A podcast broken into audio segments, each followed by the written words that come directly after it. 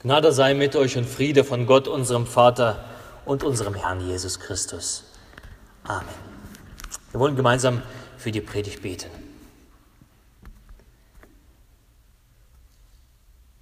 Jesus Christus, wir danken dir für dein heiliges Wort. Und in deinem Wort haben wir gelesen, lasst mein Wort reichlich unter euch wohnen. So möchten wir dich bitten, dass du uns anrührst, zu uns sprichst und uns durch dein Wort veränderst. Amen. Ich lese aus Matthäus Evangelium Kapitel 21, Verse 14 bis 17. Und es kamen zu ihm Blinde und Lahme im Tempel, und er heilte sie. Als aber die Hohepriester und Schriftgelehrten die Wunder sahen, die er tat, und die Kinder, die im Tempel schrien und sagten, Hosiane dem Sohn Davids, entrüsteten sie sich und sprachen zu ihm, Hörst du auch, was diese sagen?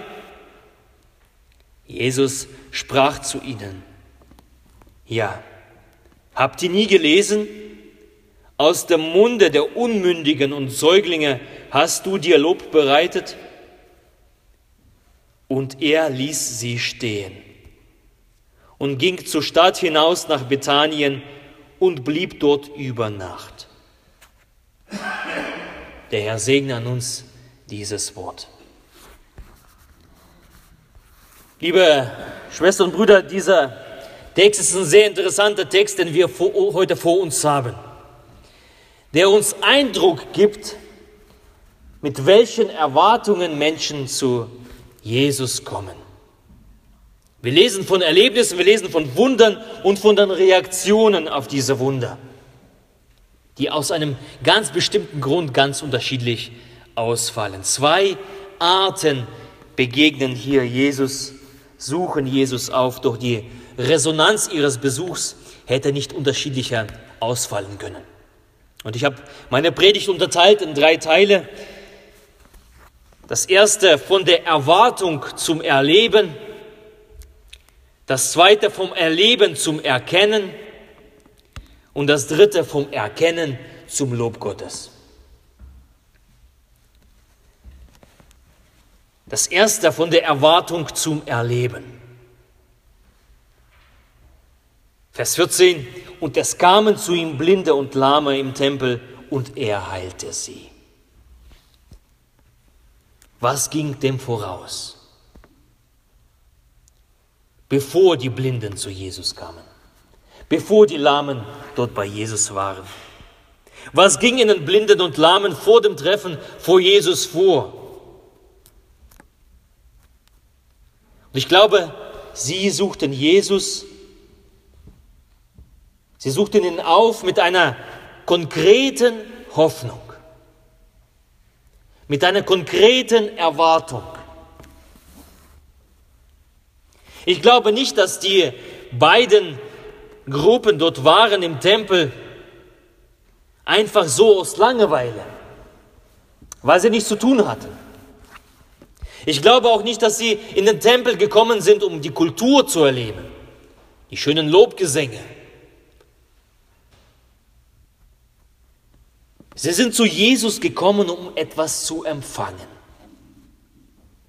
Etwas, wonach sie sich sehnten. Sie suchten das, wovon sie schon lange träumten und worauf sie hofften. Und da haben sich die Blinden aufgemacht, damit sie sehen und die Lahme, damit sie gehen können. Darum sind sie zu Jesus gekommen, um etwas zu empfangen, Heilung zu empfangen. Denn sie haben gehört, dass Jesus Wunder tut. Und sie sind gekommen mit einer Erwartung. Und ziemlich unspektakulär steht dann, wir lesen das, und Jesus heilte sie. Ohne groß auszuschmücken, ohne groß darauf einzugehen, da kommen die Menschen mit Erwartungen und Jesus, was tut er? Er heilt sie. Aus der Erwartung wird erleben. Aus seiner Hoffnung wird Realität. Und hier haben die Menschen erlebt und gelebt, was Jesus auch gesagt hat vorher. Kommt zu mir alle, die ihr mühselig und beladen seid, ich will euch erquicken. Und die Menschen sind zu Jesus gekommen und sie haben mitgebracht, was sie belastet. Und sie haben erlebt, dass Jesus sie erquickt hat, dass Jesus ihnen Ruhe gegeben hat für ihre Seelen und Heilung gegeben hat. Sie haben Jesus als den lebendigen Gott erlebt. Und dann waren da die Schriftgelehrten und die Hohepriester. Sie waren ebenso da. Sie haben ebenso Jesus aufgesucht.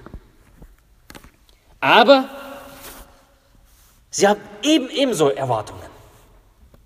Jedoch ihre Erwartungen unterscheiden sich von denen von Blinden und von Lahmen. Ihr Vorhaben war es nicht, gesund zu werden. Sie waren da, und das vermute ich, zu zeigen, dass sie gesund sind, dass sie keines Arztes bedürfen, dass sie Jesus nicht brauchen. Sie waren da, um Jesus bloßzustellen. Sie waren da, um sich selber bestätigt zu wissen. Sie waren da, um ihre religiöse Autorität zu zementieren. Sie waren da, um die Ordnung herzustellen, die Jesus so ein bisschen dran gewankt hat. Und auch sie erlebten Wunder. Und auch sie sahen das. Und auch sie hörten das. Die Dinge, die die anderen gesehen und gehört haben.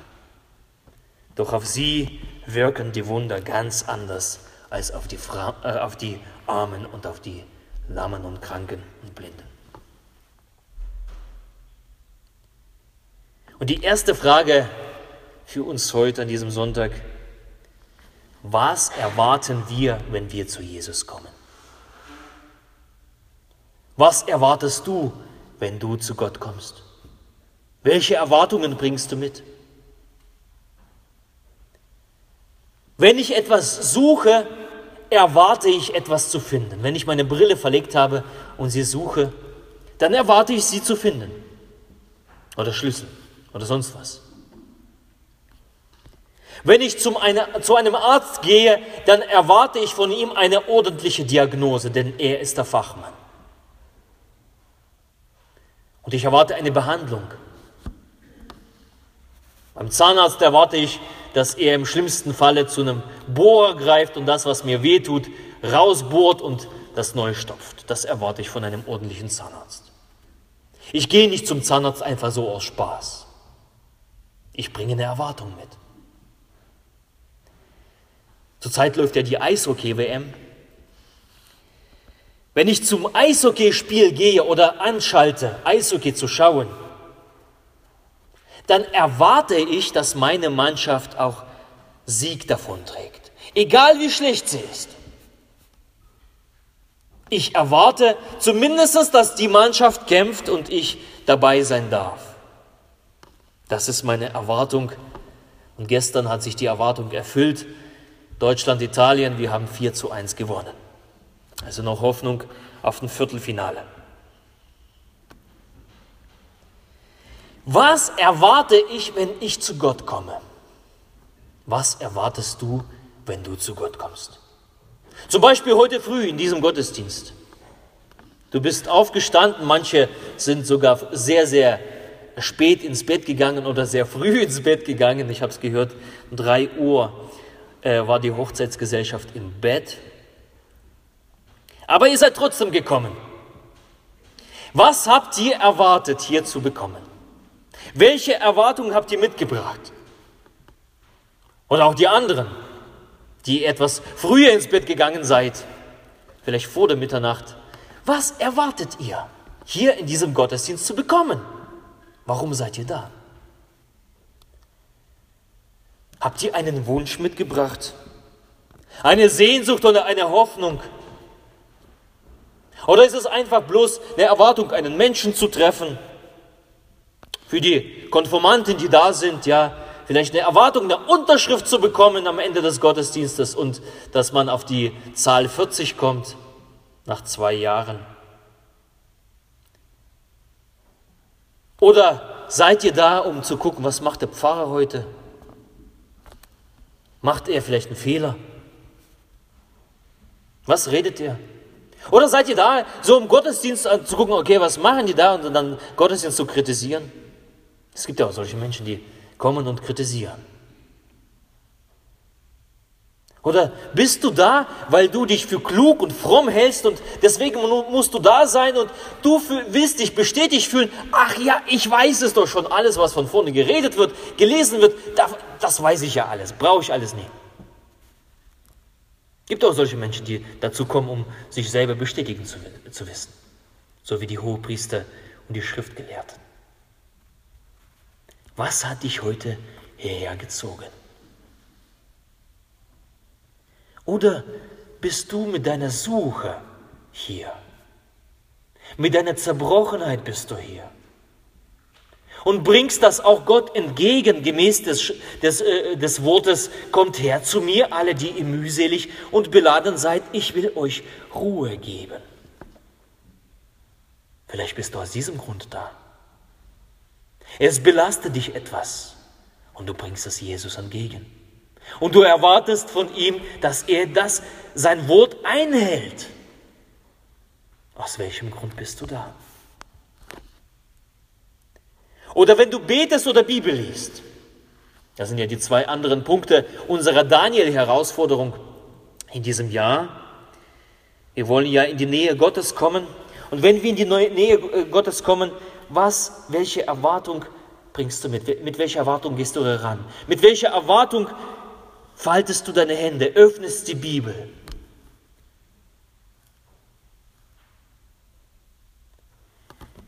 Ich glaube, wenn wir uns auf den Weg machen Richtung Gott, Richtung Jesus, dann dürfen wir unsere Erwartungen, Hoffnungen, Ängste, Sehnsüchte und ja sogar die Krankheit mitbringen, aktiv.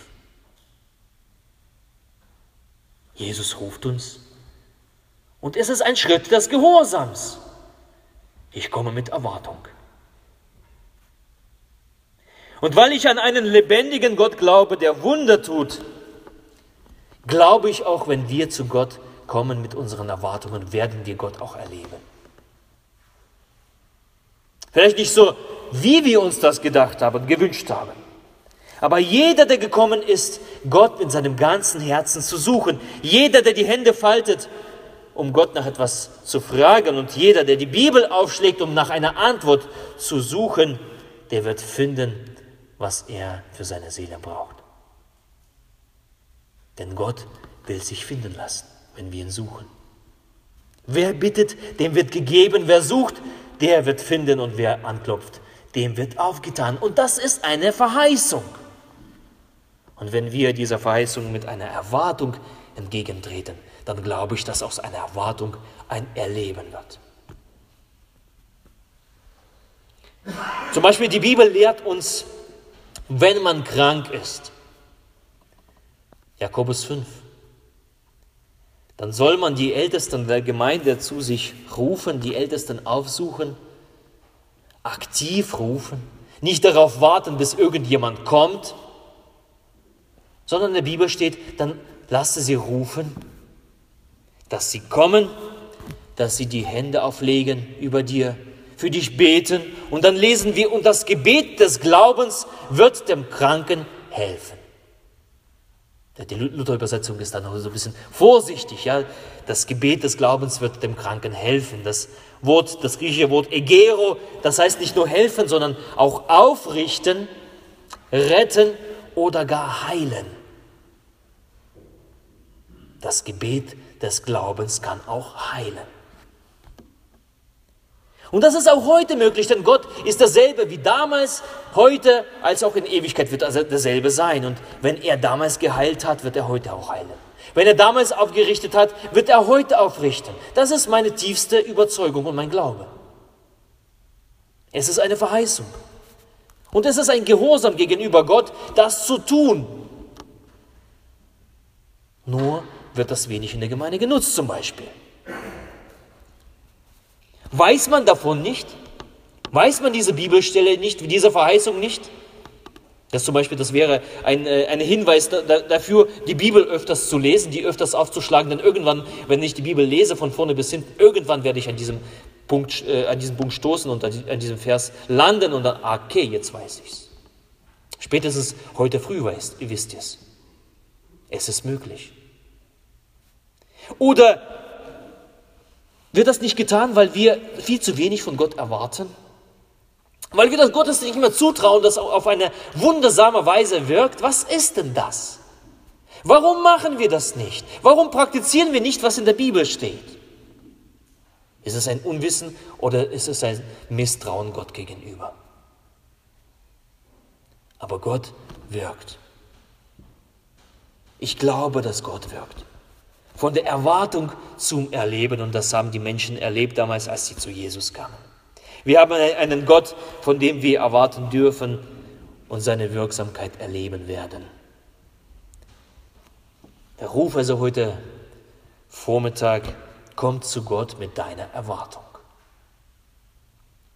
Punkt Nummer zwei vom Erleben zum Erkennen. Die Menschen in der Bibel, sie haben Jesus erlebt und sie erkannten ihn auch. Sie erkannten ihn als der, der er war, der Sohn Gottes, der Messias, der Retter dieser Welt. Ob das die Jünger waren, der Petrus, als er sah, was Jesus sah, der fiel auf die Knie und sagt, du bist der Sohn Gottes. Du bist der Retter, der versprochene Retter, du bist der Messias. Oder der Hauptmann am Kreuz, ist gar nicht so lange her, dass wir das, diese Stelle gelesen haben, Karfreitag, als Jesus am Kreuz gekreuzigt worden ist und dann die, die, die Finsternis, die Erde erfasste und, und das Erdbeben und so. Da steht er da, da blickt er auf Jesus auf, auf das Kreuz und sagt, wahrlich dieser ist Gottes Sohn gewesen. Er erlebt und er erkennt. Oder die ganz einfachen Leute beim Einzug nach Jerusalem, also diese Geschichte, die wir gerade gelesen haben, gleich äh, unmittelbar davor zieht ja Jesus nach, Jesus nach Jerusalem ein und Menschen haben ihn erlebt, drei Jahre erlebt und von ihm gehört und alle rufen Hosiana, dem Sohne Davids, gelobt sei der, der da kommt im Namen des Herrn. Sie haben, erlebt, sie haben erlebt und erkannt. Sie haben Dinge gesehen und sie ordneten sie ein. Jesus tat alles, was eben der Retter der Welt gemäß der Prophetie im Alten Testament tun sollte, und sie sahen das. Blinde sehen, Lahme gehen, Aussätzige werden rein, Tauber hören, Toten stehen wieder auf und den Armen wird das Evangelium gepredigt. Und sie erkennen Jesus als der, der er ist, der Sohn Gottes, Gott selbst. Und dann gibt es noch die anderen die Schriftgelehrten und die Pharisäer und die Hohepriester. Sie haben das ja auch miterlebt. Sie haben gesehen, sie haben gehört und sie erkannten eins. Sie erkannten, dass ihnen die Kontrolle entglitt, dass sie keine Kontrolle mehr haben. Wo sie vorher was zu sagen hatten, schwindet. Sie haben erkannt, dass es Dinge gibt, über die sie keine Macht haben. Sie erleben den lebendigen Gott, seine Kraft und Wirkung, aber sie erkennen Gott nicht darin, weil sie sich selbst nicht darin erkennen, in diesen Wundern, weil sie abseits stehen. Sie bekommen Angst, dass eine Lawine ins Rollen kommt und ihre schöne, fromme Welt plötzlich Risse bekommt. Davon haben sie Angst. Das Image, Überflieger zu sein, gute Menschen zu sein, gute Gläubige zu sein, das steht nämlich auf dem Spiel.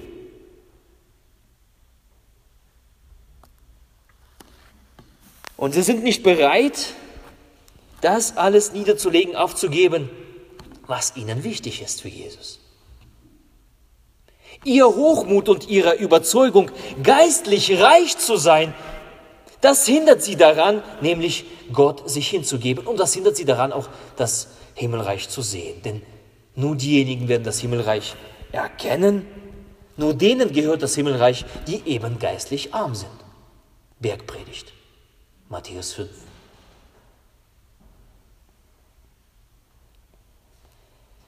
Die zweite Frage an uns, wenn wir Gott in unserem Leben erleben und spüren, wie geht es uns dabei? Sind wir bereit, aus ganzem Herzen Jesus nachzufolgen? Das Haben und Sein ihm zu geben. Mit einem Risiko, alles zu verlieren. Sind wir das bereit? Sind wir bereit, uns zu demütigen unter das Wort Gottes? Dass sein Wort mehr Rolle spielt und nicht mein Wort, nicht das, was ich will.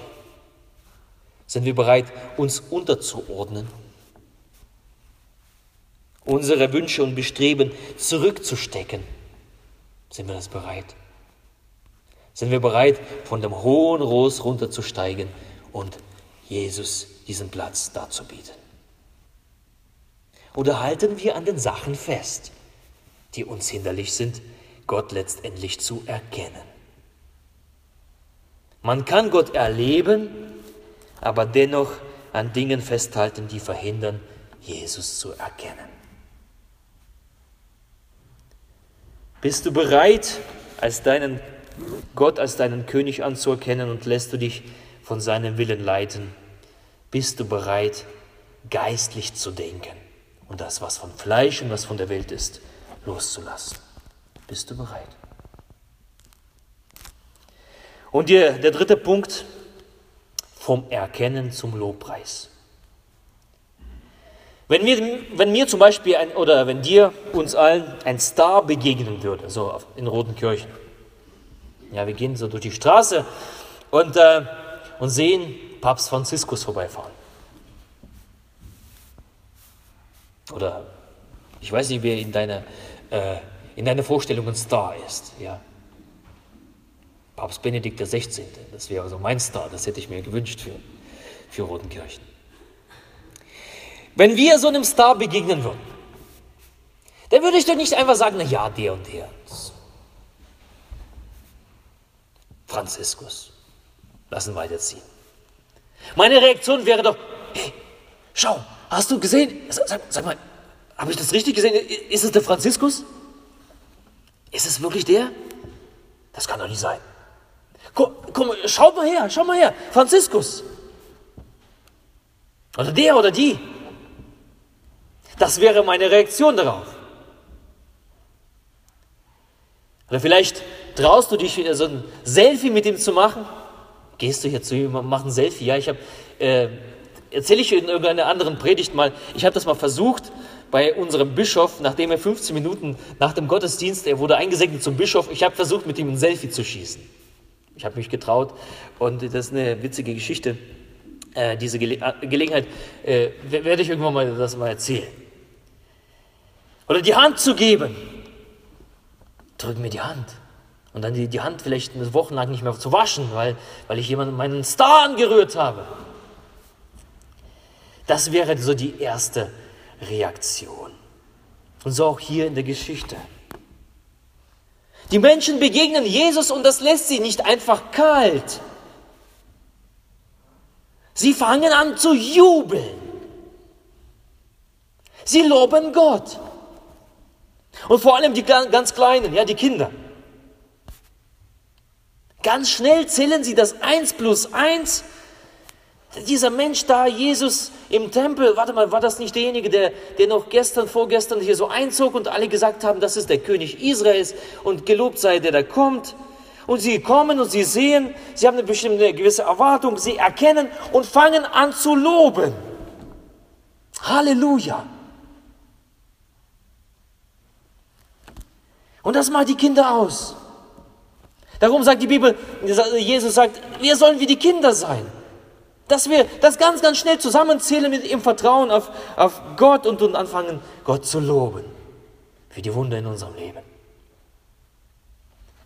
Und dann gibt es die anderen, Die Hohepriester, die Schriftgelehrten, die Pharisäer, die Frommen, die gekommen sind in der Erwartung, sich selbst bestätigt zu sehen, die gucken das alles an und sie sind entsetzt. Und dann sagen Jesus, Jesus sagt ihnen, die sollen die Klappe halten. Das ist eine Gotteslästerung, was sie da machen. Sie sehen die Wunde, sie hören das alles wie die anderen, aber weil sie sich eben darin selber nicht sehen, entsetzen sie sich. Es kann ja nicht sein, was nicht sein darf.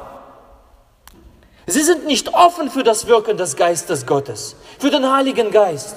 Sie haben sich verschlossen. Gott durfte ja nur in gewissen Rahmen sein, in gewissen Rahmen wirken, die sie selber vorgegeben haben. Und hier, Jesus macht vollkommen das Gegenteil. Also übersteigt die Vorstellungskraft. Ihre Tradition hat sie gelähmt. Sie stehen da. Ihre Rechthaberei hat sie nämlich gefangen genommen und blind gemacht für das Wirken des Heiligen Geistes. Und der, die Schlussfolgerung, sie stehen da und diese ganzen Dinge hindern sie daran, die Gott die Ehre zu geben, ihn zu loben und zu preisen. Sie sind verstockt. Sie sind bitter. Sie loben Gott nicht. Und am Ende lesen wir, und das hat, mich nicht, das hat mich nicht losgelassen, das hat mich die ganze Zeit beschäftigt, als ich diesen Text zum ersten Mal gelesen habe. Am Schluss lesen wir, was macht Jesus mit ihnen? Jesus ließ sie stehen. Jesus ließ sie stehen. Sie bleiben zurück. Sie gehen leer aus. Sie gehen leer nach Hause. Mit Gedanken, Jesus in ein paar Tagen zu kreuzigen. Es hat in ihnen nichts bewirkt. Jesus ließ sie stehen. Und auch die dritte Frage an uns heute. Leben wir ein Leben voller Gottes Lob? Und das ist ein Indikator dafür, ob wir zu Gott mit Erwartung kommen, ob wir ihn erleben und erkennen leben wir unser Leben voller Gottes Lob. Wird dieses Erkennen Gottes sichtbar und hörbar aus dem Lob Gottes heraus? Geht das über unsere Lippen? Halleluja! Gelobt sei Gott! Gepriesen sei dein heiliger Name! Hat das in meinem Alltag eine Rolle? Ist das hörbar? Ist das sichtbar? dass ich Gott preise und lobe für die Wunder in meinem Leben. Was geht öfters über meine Lippen? Anbetung und Dank oder Kritik, Zweifel, Gemecker, Aufregung? Wes ist voll deines dein Herz? Was hast du in deinem Herzen? Und was kommt aus den Lippen heraus? Überprüfe dich. So nimm dir die nächste Woche Zeit. So als kleine Hausaufgabe. Überprüfe dich, was kommt aus meinem Mund raus? Das eine, das Negative oder gar das Starre und ich kriege kein Wort raus? Oder Lob Gottes. Danke, Jesus. Danke, Gott. Und liebe Schwestern und Brüder, ich wünsche uns, dass wir uns die, äh, wir diese Kinder aus dem, dass wir so sind wie die Kinder aus dem Bibeltext, dass sie erwartungsvoll gegenüber Gott entgegenlaufen, entgegentreten, dass sie gespannt sind auf sein Wirken und voller Vertrauen ihm gegenüber vor ihn treten. Vertrauen darauf, dass er, dass Gott Jesus wundervoll bringen kann. Ich wünsche uns, dass wir den Geist Gottes einladen und erfahren, dass wir diesen Heiligen Geist rufen, komm Heiliger Geist, wirke du unter uns.